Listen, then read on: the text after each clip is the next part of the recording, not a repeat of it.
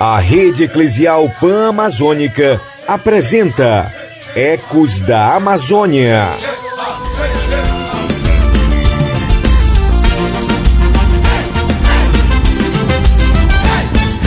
Sou um gurutu, sou o dono desse chão. Sou da tribo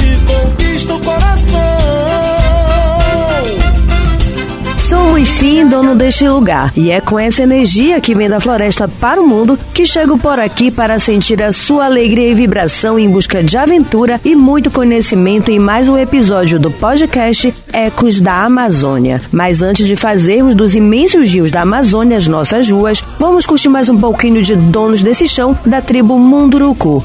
Vamos lá? Vem pra minha tribo se apaixonar.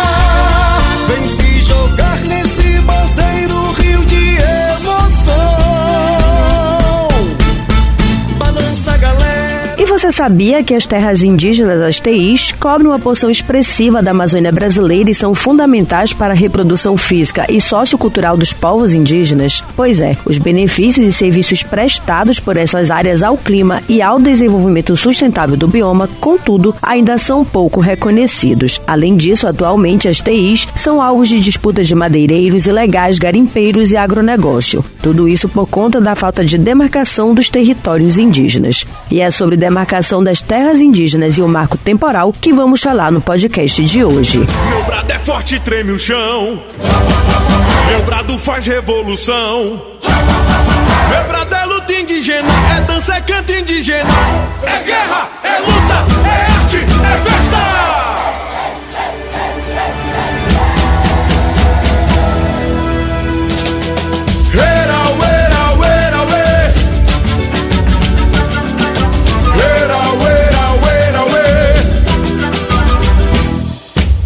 Se De acordo com o último censo do Instituto Brasileiro de Geografia e Estatística, o IBGE, o Brasil tem quase 900 mil indígenas distribuídos em 305 etnias. Esses povos, em toda a sua diversidade, compartilham da necessidade para que suas culturas sobrevivam, precisam ter acesso às terras que ocupam há gerações. De acordo com a Articulação dos Povos Indígenas do Brasil, a PIB, mais de 200 terras indígenas aguardam demarcação em todo o Brasil e cerca de 600 e 800 territórios indígenas estão regularizados. E para conversar sobre esse assunto, recebemos por aqui Poró Borari, da terra indígena Maró, localizada na reserva extrativista Resex Tapajós Arapiuns, em Santarém, Oeste do Pará, gestor de educação escolar indígena na 5 Unidade Regional de Ensino, a Quinta Uri, em Santarém, e integrante do Conselho Indígena Tapajós Arapiuns, o CITA. Bem-vindo ao nosso podcast. Poró, qual a importância da demarcação das terras indígenas e como o CITA tem acompanhado e cobrado essa questão do poder público? Primeiro que ela dá a segurança jurídica para os povos indígenas, para fazer sua autogestão e controle do território. Segundo, o CITA retoma essa discussão agora a partir dessa gestão atual, porque nós vivemos seis anos de total paralisação dos processos de demarcação e iniciativas populares do movimento indígena também ficou estagnada por conta de que nós não, não adiantávamos a gente fazer o esforço, tendo em vista que não teríamos as instituições indígenas, as instituições que trabalham com povos indígenas, que estão vinculadas ao procedimento administrativo de demarcação de terra indígena, estavam atrelada ao agronegócio. Então a gente não teria êxito na cobrança desses processos de demarcação. E aí retomamos a partir de agora, o CITA vem constantemente em agenda com o Ministério dos Povos Indígenas, com a Fundação Nacional dos Povos Indígenas e Ministério da Justiça, porque na região nós temos quatro terras indígenas com processo de demarcação bem avançado, nós temos duas com portarias declaratórias já publicadas e duas ainda no aguardo da publicação da portaria declaratória, que essas duas elas saíram do Ministério da Justiça e passaram para ser eh, a incumbência para o Ministério dos Povos Indígenas eh, expedir as portarias declaratórias. Estávamos com a esperança de ser publicado em abril, durante o movimento Terra Livre, mas não foi publicado. Foi publicado algumas terras indígenas estratégicas, né, como o compromisso de, dos primeiros 100 dias de governo, e que isso não foi suficiente, não, não bastou para gente. Então vamos continuar lutando para que nos próximos dias, próximos meses e próximos anos a gente consiga avançar nos processos de demarcação, assim como abrir pela FUNAI processo administrativo de demarcação de todos os outros territórios indígenas que ainda estão um pouco estão paralisados com o procedimento ainda inicial. Quais são os riscos impostos à população indígena e aos territórios por conta da falta de demarcação? São inúmeros, né? Porque, independentemente de territórios, cada um território está sobreposto de alguma riqueza natural, né? seja ela mineral, seja madeira ou qualquer outro tipo de riqueza que tem nos territórios. Então, a gente fica exposto a toda a invertida né, do grande capital, seja ele madeireiro, do agronegócio, mineral, mineração. E é muito complicado, né? Porque sem demarcação a gente vive na insegurança jurídica, né? De mover ação civil pública, de mover processo criminal, porque a primeira coisa que se cobra logo é o, a segurança jurídica das, das terras indígenas. Que isso é uma tática de, de, invisibilizar o movimento, né? Porque não é culpa do movimento não estar tá demarcado as terras indígenas, mas é culpa do governo, né? Que por mais que nós temos, nós somos signatários da Constituição 169 de 88, porém o Brasil não cumpre com as suas obrigações, que era demarcar todas as terras indígenas. O Supremo Tribunal Federal, STF, deve retomar em breve o julgamento do marco temporal das terras indígenas. Dentro desse contexto, de que maneira os povos indígenas são afetados com este marco? É um retrocesso para os povos indígenas porque ele dá segurança jurídica aos povos indígenas que estavam com o processo de demarcação aberto ou em tramitação até 5 de outubro de 88. Porém, isso acaba afetando muitos territórios indígenas porque até 2000, 2002, alguns territórios não tinham ameaças de invertidas nos seus territórios. Então, por esse motivo, não se fazia sentido e necessário é, os territórios pedirem demarcação de terra, porque viviam em paz, viviam em harmonia com a natureza. E a partir desse momento chegou o avanço do madeireiro, da soja, mineral, e aí os povos indígenas, para ter uma segurança, ter um território demarcado, requeriu junto às instituições o processo de demarcação. E com isso, é, o marco temporal ele é muito prejudicial por conta que não ele não afeta só as terras indígenas que estão em processo de demarcatório ou que ainda vão abrir processo de demarcação, mas ele afeta também as terras indígenas porque ele propõe rever as terras indígenas que já foram demarcadas oficialmente. As que estão homologadas também elas ficam vulneráveis com a aprovação do marco temporal. Então, assim, não há como justificar alguma benfeitoria por parte do marco temporal que não, não temos. Sem terra, sem teto, sem grão sem alma, sem nação. Nos primórdios do mundo de Deus, bastavam florestas sem fim,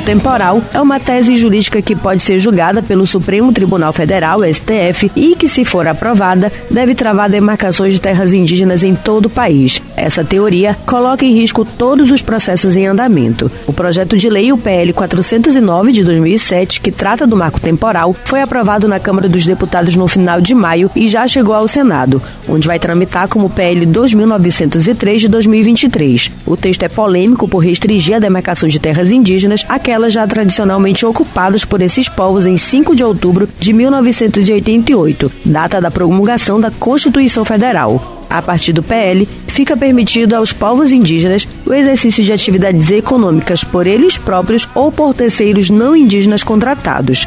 E para falar sobre os impactos que o marco temporal pode trazer na vida dos indígenas, se for aprovado, chega por aqui Dinamanto Chá, da Articulação dos Povos Indígenas do Brasil, a PIB. Seja bem-vindo ao Ecos da Amazônia.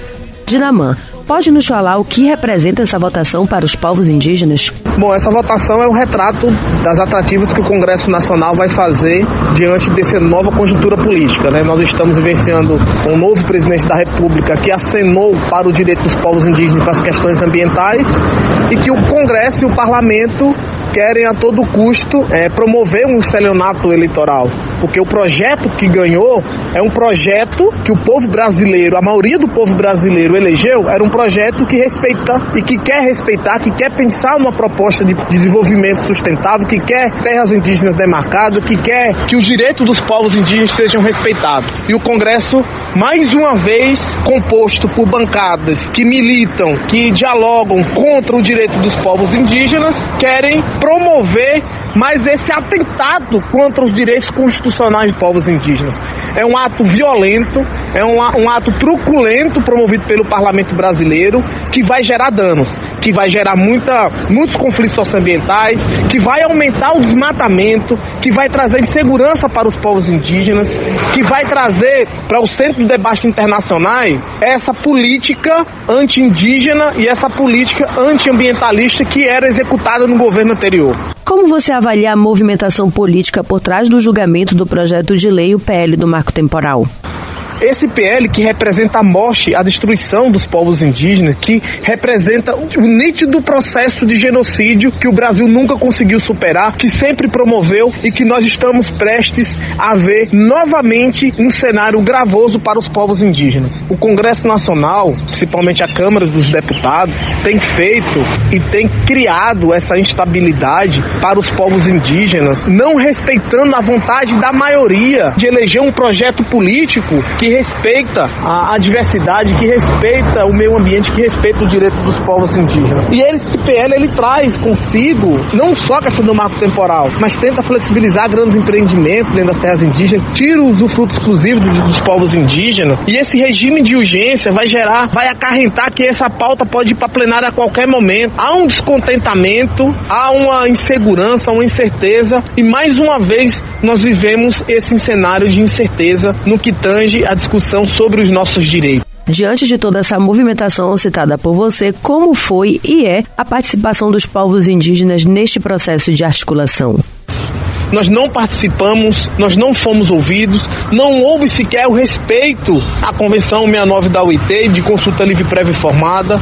Os trâmites estão tentando a fazer a todo custo a toque de caixa e que nós mais uma vez estamos no cenário de instabilidade e de incerteza. Minimamente, o Congresso Nacional deveria respeitar o projeto político que foi eleito, as decisões que a população brasileira tomou, que era de não a destruição, de não a morte dos povos indígenas, que basta de violência, que basta de extermínio, de genocídio, de ecocídio. E o que nós queremos de fato é que o Congresso Nacional respeite os nossos direitos, que o Congresso Nacional respeite tudo que foi construído em torno da temática dos povos indígenas, que respeite o nosso texto constitucional. O que nós estamos clamando aqui é que se cumpra o texto constitucional, que não viola o nosso texto constitucional, que ele é muito claro, que reconhece o direito originário dos povos indígenas, que antecede inclusive a formação do próprio Estado brasileiro. Já que depois de mais de cinco séculos e de N ciclos de etnogenocídio, o índio vive meio a mil flagelos, já tendo sido morto e renascido, tal como o povo cadiveu e o Panará. Demarcação já. Demarcação já.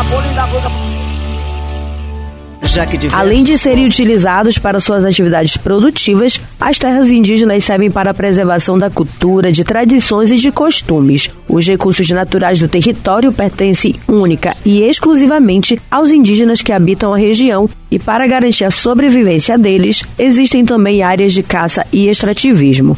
Além disso, nas terras demarcadas, somente os indígenas podem utilizar as riquezas naturais existentes nos solos, nos rios e nos lagos. Isso permite que essas áreas sejam preservadas, pois a utilização de recursos não é feita em caráter predatório. Assim, são regiões importantes para a preservação do meio ambiente, promovendo benefícios a toda a sociedade brasileira. E é com essa reflexão que chegamos ao fim de mais um episódio do Ecos da Amazônia. Mas nada de sentir saudades, que logo logo estarei de volta. Tchau!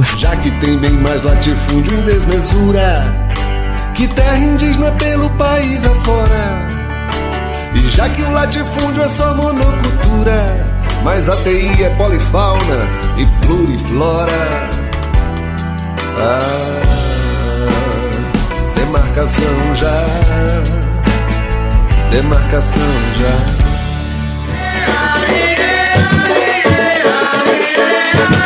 Você ouviu Ecos da Amazônia, uma produção da Repam Brasil.